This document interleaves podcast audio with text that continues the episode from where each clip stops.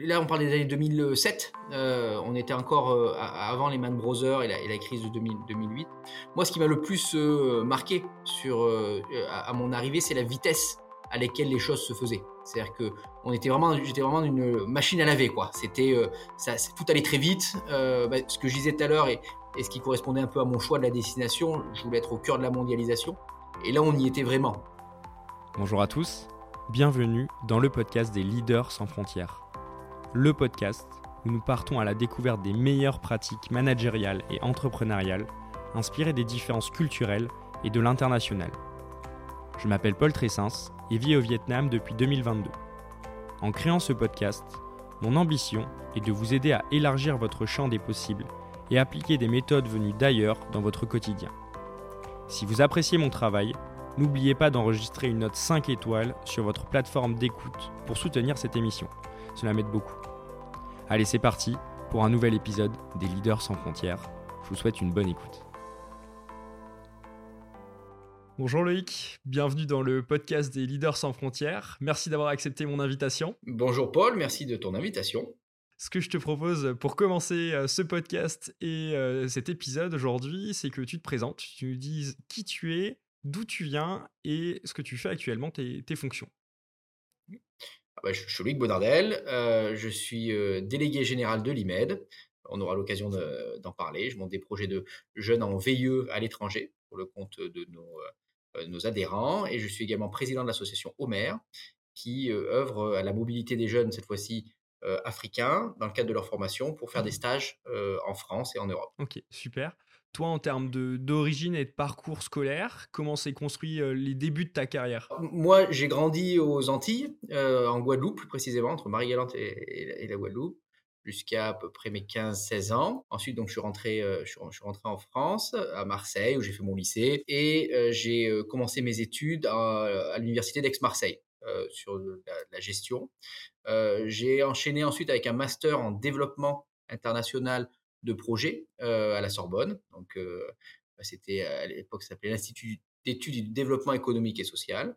J'ai fait ça pendant deux ans à Paris. J'ai enchaîné après avec des différents stages. J'ai travaillé aux Nations Unies. On avait à l'époque un bureau des Nations Unies à Marseille, donc j'ai pu faire un stage de six mois euh, dans ce domaine-là. J'ai également travaillé pour un club d'exportateurs qui s'appelle le Club Apex, qui existe toujours, basé également euh, à Marseille, qui aide des PME du coup à se, à se faire un petit peu les, les armes et, leur stratégie à l'international. Donc j'ai fait ça également pendant six mois. Et puis bah, assez, après, assez rapidement, je voulais avoir une carrière à l'international. Donc la question s'est posée de faire un, un VIE. Et donc, j'ai commencé avec un, un VIE à Lime, où je suis parti deux ans au Moyen-Orient, à Dubaï exactement. J'expliquerai peut-être après ce que j'y ai fait. Et je suis resté encore quelques années sur place. Et là, bah, je suis rentré en France il y a une dizaine d'années, mais toujours sur une dimension internationale. je pense que ça, je peux pas, je peux difficilement faire autrement. ça fait partie de moi aujourd'hui. toute ta carrière s'est tournée sur l'export et autour de l'export en tant qu'expatrié, puis aujourd'hui euh, depuis la France pour accompagner les entreprises euh, à l'international. On va revenir sur l'histoire de ton expatriation. Tu dis que tu es parti en, VIE. Euh, pourquoi avoir choisi du coup de partir au Moyen-Orient? Quel, a été les, facteurs qui t'ont amené à justement intégrer ce VIE avec l'IMED? Moi, moi, je voulais partir et faire ma carrière à l'international. Euh, je voulais être sur des projets euh, très concrets d'entreprise qui souhaitent se développer à l'international. J'avais fait du coup, voilà, mon expérience aux Nations Unies. J'ai vu que c'était pas fait pour moi et que je voulais être beaucoup plus près du terrain sur, sur, sur, des éléments concrets pour le développement économique euh, des entreprises et, des relations entre la France et les, euh, et les pays concernés. Donc c'est dans ce cadre de euh, mon réseau, un petit peu, ma veille, que j'ai rencontré l'IMED. J'ai rencontré le, fondateur de l'IMED à l'époque, monsieur Nicolas Boyagis. Et je lui ai dit, voilà, moi je veux partir à l'étranger, je suis assez jeune, j'ai pas trop d'expérience, mais moi c'est ce que je veux faire. Votre projet d'aller développer des PME sur le territoire à l'étranger, leur trouver des marchés, des débouchés, euh, c'est passionnant, c'est absolument ce que je veux faire. Il m'a dit, écoute, bon, euh, mon, mon, mon, petit, t'es, gentil. Euh, là, aujourd'hui, moi, j'ai pas beaucoup de postes. Néanmoins, l'année prochaine, on a deux postes qui s'ouvrent, dont un sur les Émirats Arabes Unis. Moi, j'ai foncé sur les Émirats Arabes Unis parce que ça me semblait être un bon, un bon hub de la mondialisation, du commerce international et, et je voulais euh, m'inscrire un petit peu dans cette démarche-là et je voulais apprendre un, maximum et ça me semblait être une bonne, une bonne destination. Et il m'a dit, bah, du coup, voilà, tu as six mois, monte au projet, trouve tes entreprises, nous on t'apporte euh, une base de données, euh, on t'apporte une carte de visite et puis bah, va trouver les entreprises qui sont prêtes à te faire confiance pour développer leur activité euh, sur, euh, sur la zone. Euh, donc c'était un projet assez, assez challengeant, ça me plaisait bien. Je, me suis dit, allez, Banco, on va relever le, on va relever le défi.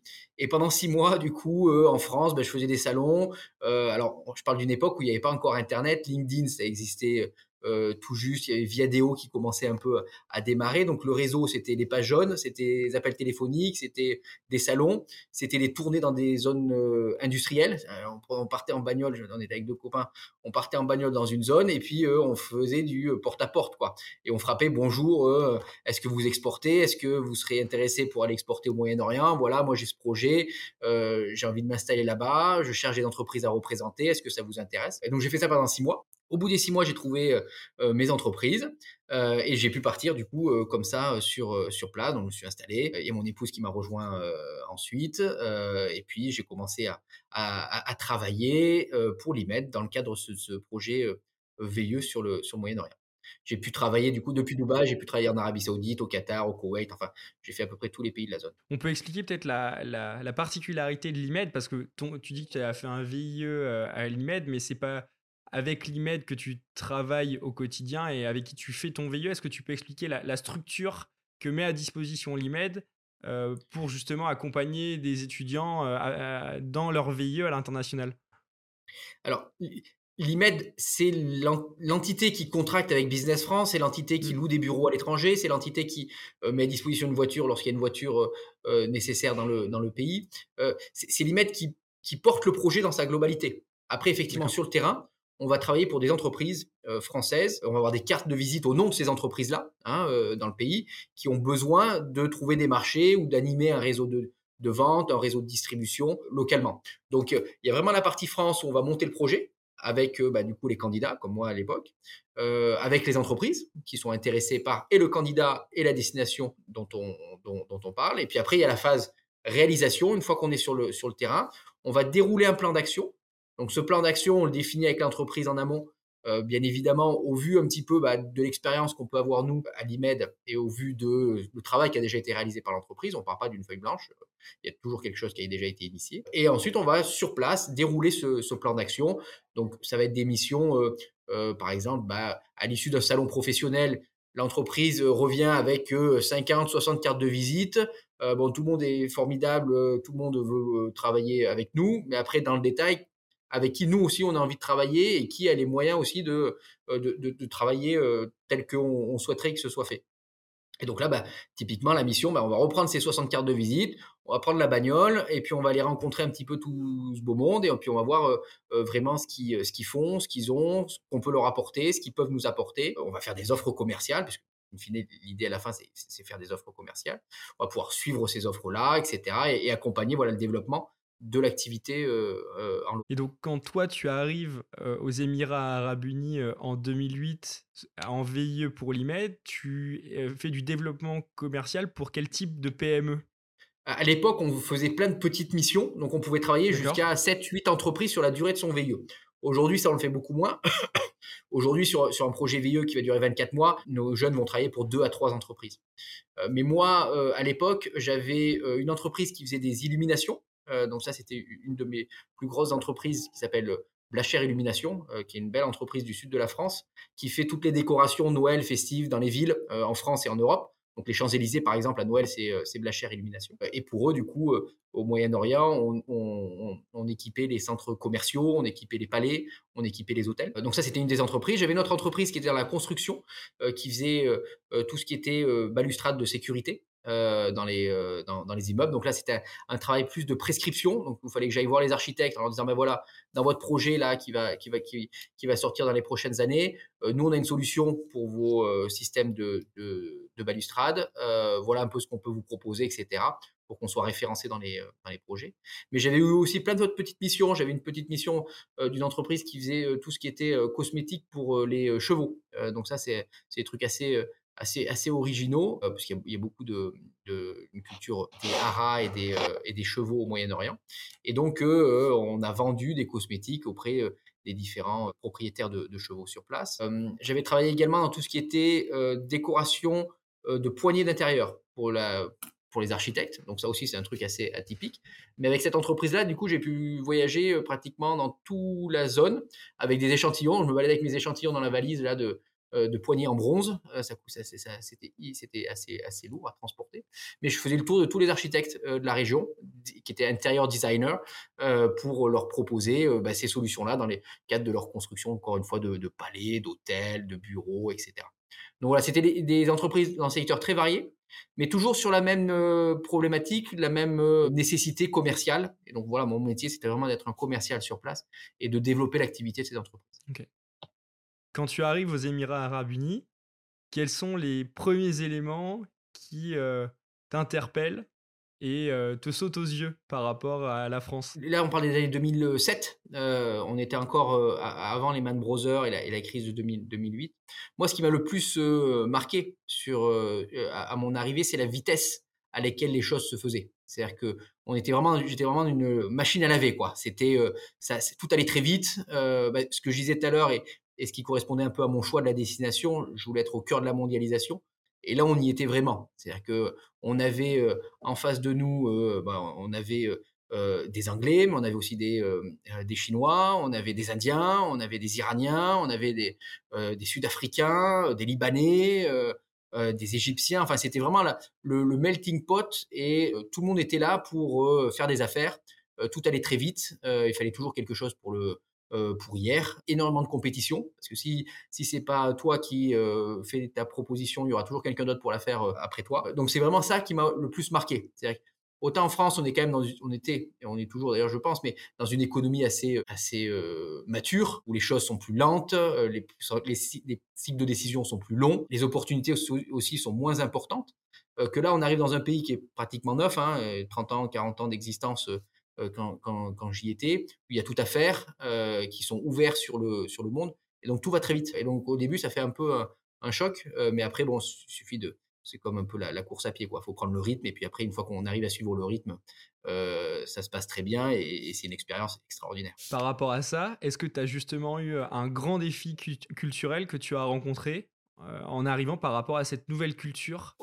C'est-à-dire que bon, moi, en tant que Français euh, et imprégné de culture euh, française, même si j'ai fait des, des, études sur l'international et, que j'ai une formation à l'international, on a tendance à beaucoup se mettre de frein soi-même et sur les opportunités, on a toujours tendance à dire oui, mais il y a, mais. Il y, a toujours un mais en fait quelque part à un moment donné qui va nous freiner, qui va nous limiter dans nos choix, dans nos actions, dans notre vision un petit peu de, de ce qu'on de ce qu'on peut faire et de ce qu'on doit faire. Là où, bah, quand je quand j'étais euh, au Moyen-Orient, il n'y avait, pas ce frein-là. Euh, c'était OK, go, on y va. Euh, et puis, si ça marche pas, c'est beaucoup plus anglo-saxon en fait. Et si ça marche pas, c'est pas grave, on aura appris nos, nos, nos échecs. Et puis, bah, s'il faut faire 10 essais pour qu'il n'y en ait qu'un seul qui marche, bah, faisons nos 10 essais. alors qu'en France, on va être beaucoup plus calculateur. OK, on a 10, on a 10 options. Sur ces 10 options, bah, on va passer un temps fou à les décortiquer une par une. Entre-temps, le concurrent, il aura lui euh, bah, déjà avancé sur au moins la moitié.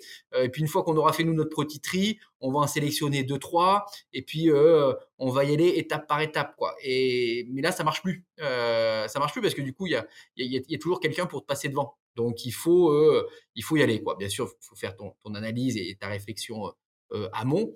Euh, mais derrière, faut pas se mettre de frein et faut y aller. Et puis si ça si, si ça marche pas, bah, c'est pas grave. Si ça marche, tant mieux. Et mais la loi des nombres fait qu'au bout d'un moment, ça va, ça va forcément marcher. C'est se positionner dans une stratégie de volume et de pas. Une action, une oui, une stratégie d'action, quoi. Qu'on soit moins, mmh. être moins dans la, moins, moins, moins, cérébral et un peu plus dans l'action. Ok.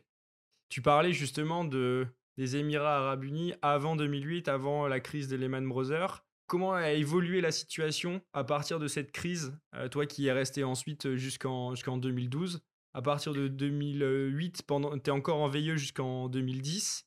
Comment est-ce que ça impacte l'environnement? Il y, avait des secteurs avant qui fonctionnaient très bien, l'immobilier, construction. Tout de suite après, il a, fallu un moment avant que ça reparte. Ce qui était assez marquant euh, à, cette époque-là, c'est que vu que c'est une économie, encore une fois, qui est connectée avec le monde. qui est hyper flexible ou très, très sensible en fait aux, aléas de la conjoncture générale. Le jour où il y a eu la crise de 2008, du jour au lendemain, il y avait plus personne sur les routes. Euh, là où on pouvait mettre une heure de trajet pour aller du point A au point B, on mettait plus que 10 minutes parce qu'il n'y avait plus personne en fait, euh, ou, beaucoup moins de beaucoup moins de beaucoup moins de monde. Donc il y a eu un arrêt vraiment brutal de, de, l'activité. Euh, mais de la même façon qu'il y a eu cet arrêt brutal, lorsque l'économie est repartie, 2009, 2010, et qu'il y a eu des, des, nouvelles dynamiques de croissance, c'est reparti aussi aussi vite en fait, comme si c'était juste une petite parenthèse à un moment donné euh, euh, dans l'histoire du pays. Et donc bon sur cette période-là, néanmoins voilà ce que je disais dans la construction, euh, c'était beaucoup moins évident de pouvoir travailler dans ce secteur secteur-là en, en, particulier. par contre, il y avait tous les autres secteurs classiques qui fonctionnaient toujours bien. Aux Émirats Arabes Unis et dans la zone, c'était les énergies, bien sûr, la pétrochimie. mais après, tout ce qui était services, IT, communication, ça marchait très bien. J'avais travaillé après dans ce secteur-là et, c'était les secteurs qui étaient en forte croissance assez rapidement après la, crise de Lehman Brothers. Tu termines ton VIE du coup en 2010 et là tu vas rester au Moyen-Orient, tu vas travailler pour alors tu vas créer cette société, c'est ça? Est-ce que tu peux expliquer Alors j'ai pris la gestion de cette société, cette société existait déjà, c'est une société émirati. Mais après, fort de mes deux ans d'expérience, de mes deux ans de réseau aussi que j'ai pu développer, de, de connaissances du marché, je voulais pas m'arrêter là. Euh, et donc du coup, je suis resté, euh, je suis resté sur place. Je me suis associé donc du coup avec un, un partenaire euh, émirati qui était propriétaire de l'entreprise euh, Scoz. Moi, j'en avais la gérance. Et un partenaire iranien qui avait une entreprise aussi dans, le, dans, le giron de notre partenaire émirati. Et ensemble, en fait, on représentait des produits et services français. C'est dans ce cadre-là, je disais, je, travaillais sur, la, sur, sur les télécommunications, on a travaillé dans la pétrochimie. Et en fait, mon rôle, moi, c'était de, d'identifier des entreprises françaises, des services français sur les, qui pouvaient avoir une offre à proposer sur le portefeuille client de mon partenaire émirati, euh, notamment, ou de mon partenaire euh, iranien, qui eux, par définition, étaient là, enfin, mon partenaire émirati était là depuis euh, sa naissance, puisqu'il est émirati. mon partenaire iranien était là depuis 20 ans. Et donc, eux, ils me donnaient accès au marché. Et moi, je trouvais l'offre française qui allait bien en face. j'ai fait ça deux ans après mon, trois ans après mon VIE. Et comment tu fais justement pour prendre en compte les différences culturelles dans cette société-là, pour euh, travailler justement avec tes euh, associés du coup qui sont euh, émiratis et, iraniens, mais également avec les, les, les, salariés qui doivent venir de tout le Moyen-Orient Oui, on avait des Népalais, on avait des Indiens, on avait des Philippins, enfin c'était assez cosmopolite. Bah, je, pense que dans ce cas de configuration, il n'y a pas 50 options, il faut faire preuve d'humilité, pas penser que on sait tout, euh, qu'on connaît tout. Euh, donc faire preuve beaucoup d'humilité, euh, de compréhension, de patience, favoriser au maximum les échanges, la communication, parce qu'entre ce qu'on pense dire et puis ce qu'on dit, ce que l'autre va comprendre, va penser que ce qu'on essaye de dire, il, peut y avoir 50 chemins différents. donc voilà, donc de l'humilité face, face à la différence culturelle, de la patience et beaucoup de communication. Tu restes aux Émirats arabes unis jusqu'à 2012, puis tu vas rentrer en, France. Quand tu rentres, après 4-5 ans passés au Moyen-Orient, qu'est-ce qui, à ton tour, t'interpelle en, rentrant? J'ai envie de dire, c'est le contre-coup de ce, que ce qui m'a interpellé en arrivant au, Moyen-Orient. C'est-à-dire que on, passe d'une économie qui, où tout va très vite, une société où il y a beaucoup de, brassage, de mouvements, etc., à une société en France qui est beaucoup plus, qui est déjà plus établie, qui n'embrasse pas la mondialisation comme ça peut l'être dans d'autres pays. C'est-à-dire que on a quand même nous des, des fois des problèmes un peu de, un peu, un peu de riches euh, sur, sur, sur, certaines, sur certaines situations. Et il y a, y, a, y a pas cette envie de, de progrès qu'on pourrait ressentir ailleurs. On, est une économie qui, est, qui avons bénéficié des premières années de la mondialisation, euh, qui avons été euh, dans le top 5 euh, au, niveau, au niveau international. Et donc, du coup, on n'a plus cette envie, on n'a plus cette saveur qui fait que bah, en Asie, au Moyen-Orient, les populations sortent de, de situations où ils n'ont pas connu la même prospérité qu'on a pu connaître qui ont envie de progrès, qui ont envie de prospérité pour leur famille, pour leurs enfants, pour eux, qui ont envie d'avoir un accès à une qualité de vie que nous on n'a plus en fait. Et donc du coup ça crée une une, temporalité qui est totalement différente. Et c'est pas toujours évident de pouvoir accepter, de dire, bah voilà, ok, on, met un peu le frein, parce qu'il faut mettre le frein. Hein. Je, je, dis pas qu'il y, y, a un modèle qui est mieux que, qui est mieux que l'autre. Il y a des excès des deux, des deux côtés. et donc, ça demande un travail sur soi, à dire, OK, on met un peu de frein. Et à juste titre, hein, c'est aussi pour ça que, je voulais rentrer aussi à, un moment donné. on met le frein parce que il n'y a pas que a pas que que ça dans la vie, il n'y a pas que la croissance dans la vie. Il faut aussi apprendre à, à, vivre, prendre du temps avec ses enfants, prendre du temps avec sa famille et trouver aussi d'autres d'autres moteurs dans sa vie de tous les jours. Et donc c'était ce retour à un rythme complètement différent qui, je pense, a été le plus, le plus compliqué euh, lorsque je suis rentré en France. Donc à ce moment-là, tu rentres à Marseille et là, tu réintègres. Est-ce que tu peux me raconter un petit peu euh, ton évolution et euh, l'évolution de tes fonctions dans cette structure et le rôle aujourd'hui de cette structure qui a évolué par rapport au, temps où toi, tu as fait ton VIE Nous, quand on voulait, on voulait rentrer donc, du coup, en France avec, avec avec mon épouse, on cherchait différents, euh, différents postes.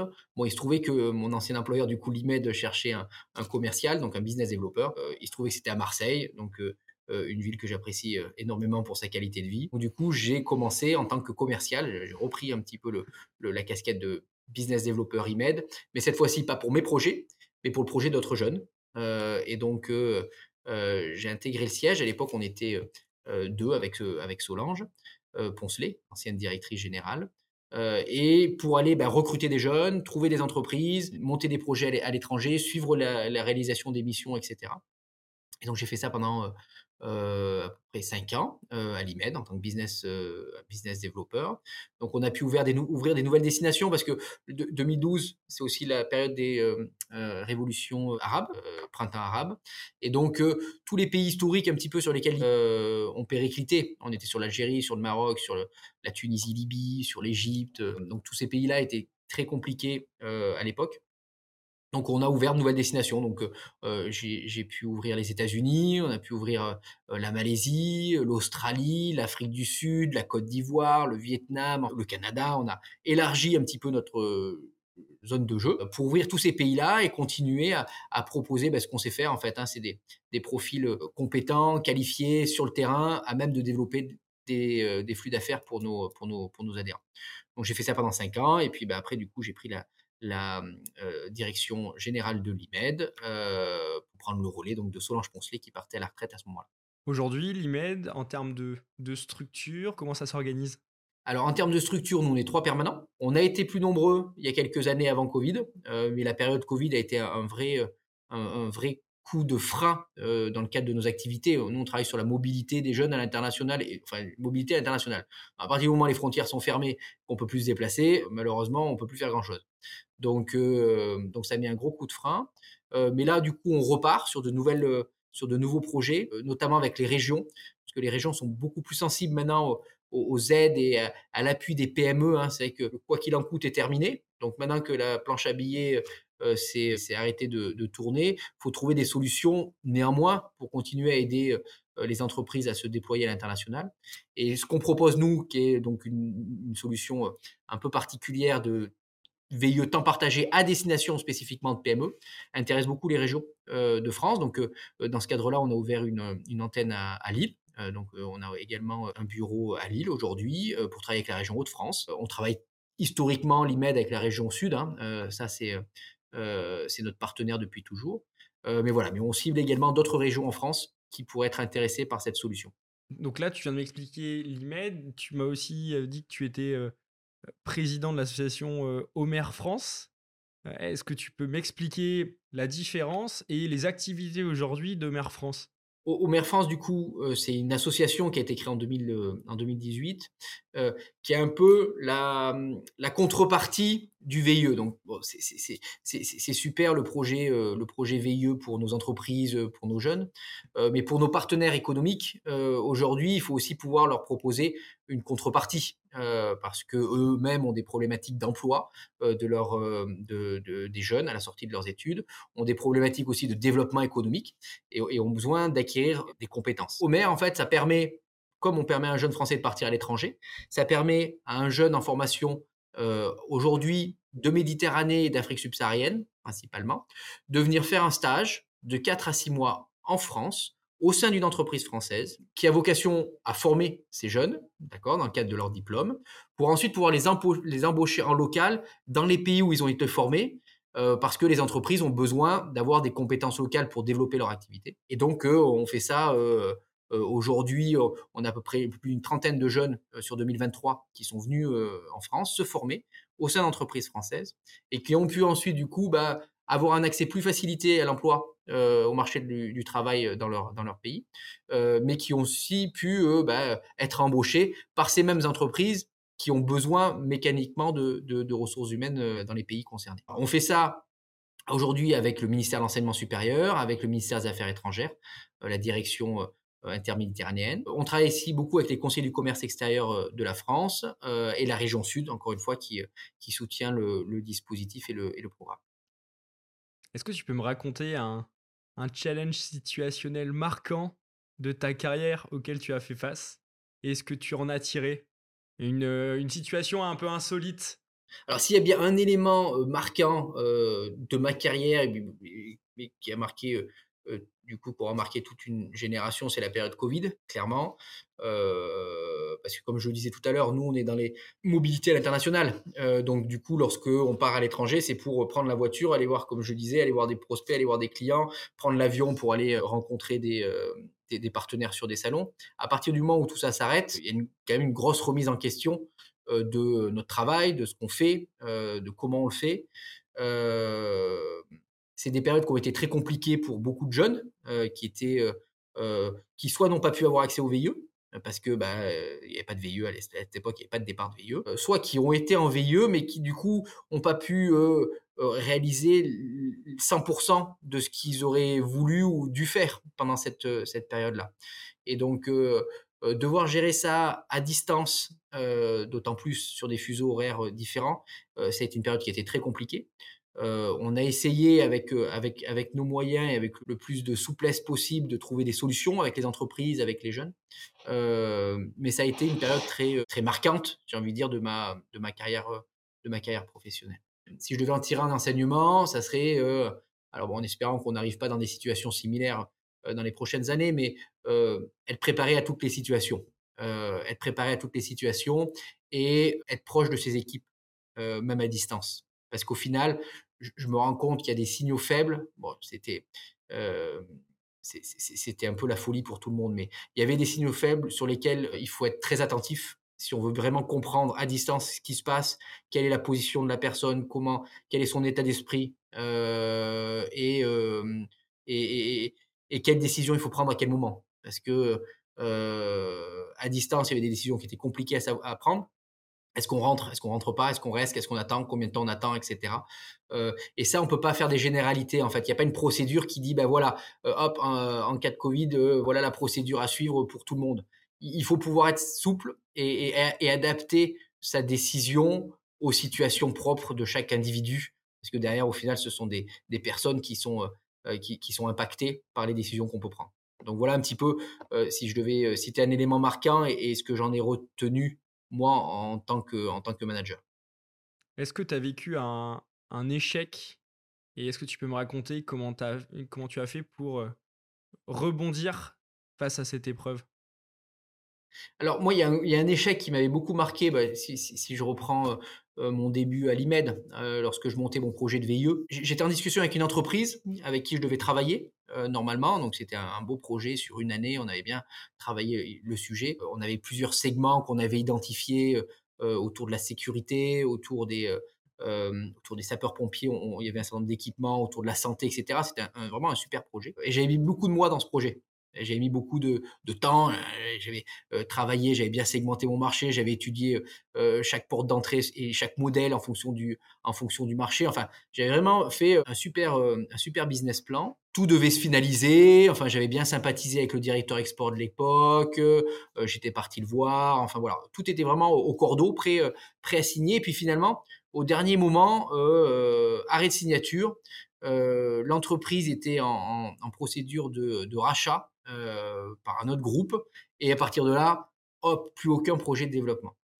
Et ça, c'était difficile à, à, encaisser parce que bah, j'avais mis encore une fois voilà beaucoup de temps, beaucoup de beaucoup de, de ma personne sur ce sur ce projet-là. J'avais même à un moment donné pris les choses plus personnellement, parce que du coup, c'était c'était on remettait un peu en question tout le travail que j'avais fait et qui, à, à, mes yeux à l'époque, était, était très bien. Mais il se passait qu'il y a des aléas qu'on ne maîtrise pas, euh, qui ne dépendent pas de nous euh, et qui euh, peuvent changer nos plans. Donc ça, c'était un gros échec pour moi. J'en ai retenu effectivement qu'il fallait se concentrer quand même, même si ça n'a pas marché, c'est pas grave. Et s'il fallait le refaire, je le referai. Mais qu'il fallait se concentrer sur les éléments qui dépendent de nous et donc vraiment être attentif à ce qui dépend de nous. Ce qui ne dépend pas de nous, ça ne dépend pas de nous. Donc ça ne sert à rien non plus de se, compliquer la vie. Et toujours penser à avoir des plans B, des plans C. Euh, parce qu'on ne sait jamais euh, ce, qui peut, euh, ce, qui peut, se passer. Et donc du coup, sur les prochains, les, missions suivantes, j'ai toujours donné, ou du moins essayé de donner autant de moi sur ces, sur, sur, ces projets de développement, mais j'avais toujours voilà, ce recul nécessaire pour dire bah, il se peut que ça ne se fasse pas, et si ça ne se fait pas, bah, en soi, ce n'est pas, pas grave non plus, j'aurais appris un certain nombre de choses. Et bah, les plans B, c'est ça, le plan C, c'est ça. Et donc, du coup, ça m'a permis, moi, en, en tant que commercial, de toujours travailler mon portefeuille client pour toujours avoir euh, des options euh, de, de, de, repli euh, si nécessaire. Aujourd'hui, par rapport aux, VIE que propose l'IMED et les VIE qu'on peut trouver sur la plateforme Business France, les VIE de l'IMED, justement, il y a toute une organisation où il faut jongler entre deux entreprises par rapport aux VIE qu'on peut trouver des grosses entreprises françaises sur la plateforme Business France. Qu'est-ce que tu conseilles euh, aux étudiants qui potentiellement nous écoutent euh, en termes de choix euh, Sur quels critères évaluer leur sélection si des étudiants souhaitent partir à l'international? Tout va dépendre de ce qu'on veut faire. tout, tout, tout dépend de ce qu'on veut faire et de ce qu'on est capable de faire aussi. Hein. C'est-à-dire qu'il y a, l'idéal, mais il y a aussi, faut aussi euh, euh, voir un petit peu de façon très pragmatique qu'est-ce qu'on peut proposer à une entreprise, euh, quelle est notre expertise, quelle est notre notre expérience, etc. Même si on est sur des expériences assez assez assez assez juniors, bah, il y a eu des stages, il y a eu des alternances, il y a eu des projets d'école, etc. Donc qui permettent quand même de mettre en avant un certain nombre de choses. La carrière dans une PME et la carrière dans un groupe, c'est pas la même chose. Donc, lorsqu'on candidate à des offres de VIE euh, dans des grands groupes du 440, euh, on n'aura pas le même plan de carrière que si on candidate dans des euh, entreprises de plus petite taille. Donc, c'est vraiment par rapport à ses aspirations personnelles. moi, ce dont je peux parler, ce que j'ai pratiqué, c'est la partie PME. Le gros avantage que moi je vois sur ce type de, de VIE où on est quand même sur des problématiques très concrètes et très terrain, c'est qu'on est, en lien direct avec la vie de l'entreprise. Quoi. le cycle de décision est beaucoup plus court, les prises de décision euh, sont beaucoup plus euh, rapides, on a un réel impact sur l'activité de l'entreprise, on peut vraiment influencer aussi les stratégies, les directions de, l'entreprise. Euh, donc si on est passionné d'entreprise, d'entrepreneuriat, de relations, de, et qu'on veut vraiment sentir l'impact de son travail au quotidien sur une activité d'entreprise, L'expérience en PME euh, n'a pas d'équivalent. Euh, n'a pas d'équivalent. L'expérience à temps partagé euh, permet d'ailleurs de multiplier par deux ou par trois potentiellement cette expérience-là, dans la mesure où on va travailler pour deux, trois entreprises.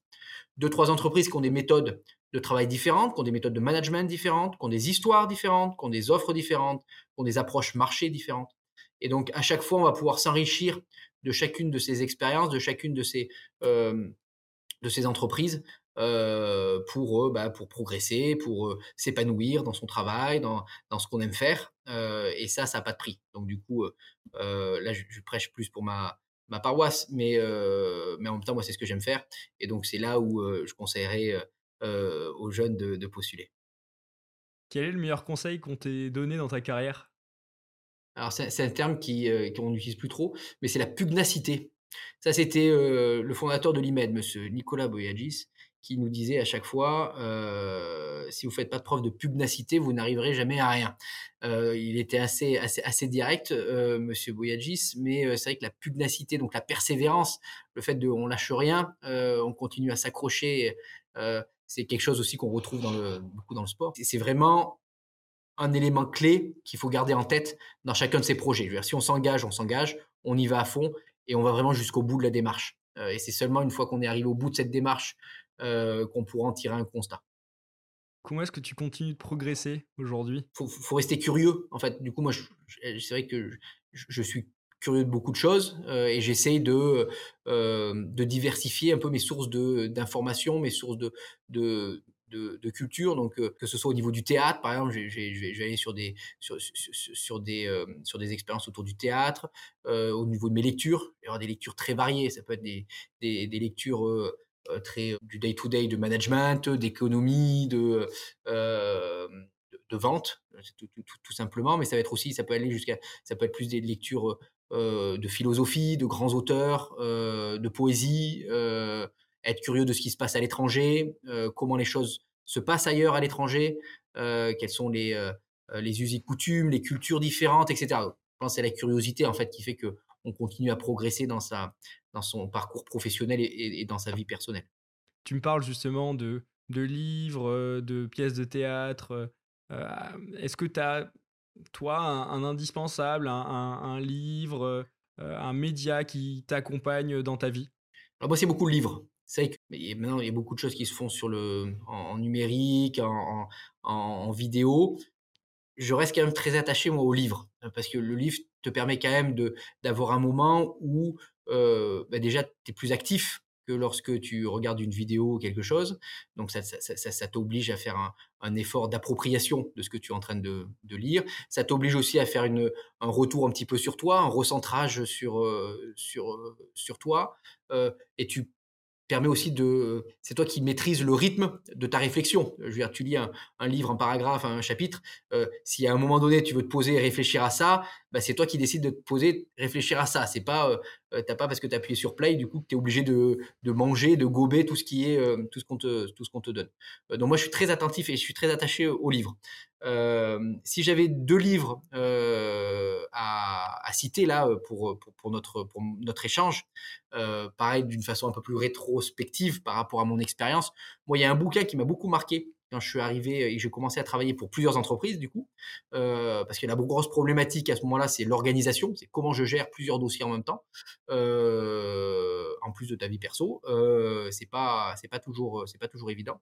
Et donc j'étais parti me balader euh, dans une librairie à Dubaï et j'étais tombé sur un auteur américain et qui, a été une révélation. Alors je sais pas s'il il produit encore. C'est David Allen. Je sais pas si hop, si ça se, si ça se voit.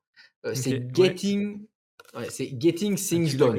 C'est une méthode qu'il a développée qui s'appelle euh, GTD, Getting Things Done. Alors ça fait un peu old school parce qu'à l'époque il n'y avait pas les outils numériques qu'on a aujourd'hui, euh, mais ça permet quand même de baser, de mettre en place des méthodes assez simples d'organisation et de priorisation de ces sujets on est abreuvé d'informations et de sollicitations, que ce soit par mail, par téléphone, par euh, réseau, etc. Euh, et il y a encore de ces, certaines de ces méthodes que j'utilise aujourd'hui, euh, bien qu'à son époque, il n'y avait pas tout ce qu'on a aujourd'hui en termes de, en termes de, numérique. et c'est un très bel, un très bel, un très bel outil. Après, si, un, livre plus lié à mon métier, à l'international, au commerce international, je ne peux pas ne pas citer le livre que l'IMED a édité euh, l'été, euh, l'été, l'été dernier, qui est le guide pratique de l'export, euh, qui est un livre qui se veut, tu vois, assez, assez, assez léger pour pouvoir justement voyager avec, et qui est un peu la synthèse de plusieurs années d'expérience de plusieurs personnes qui ont travaillé à l'international.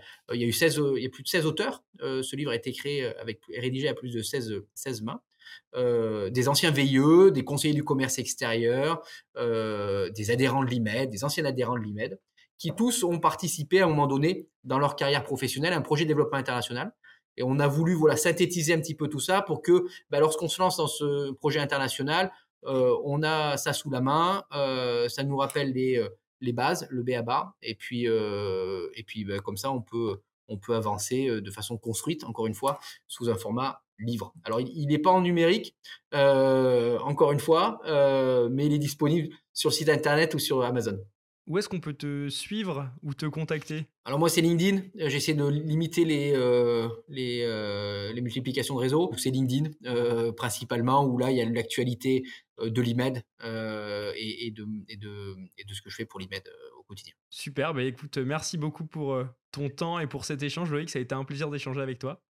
Merci Paul, euh, également. Euh, plaisir partagé et merci pour cette initiative. Notre émission s'achève, j'espère que vous avez passé un bon moment et que vous avez de nouvelles idées pour élargir vos horizons. Si vous avez aimé cet épisode, n'oubliez pas de vous abonner à ma chaîne YouTube ou d'ajouter 5 étoiles sur votre plateforme d'écoute préférée. Je vous dis à très vite pour un nouvel épisode des Leaders sans frontières. Au revoir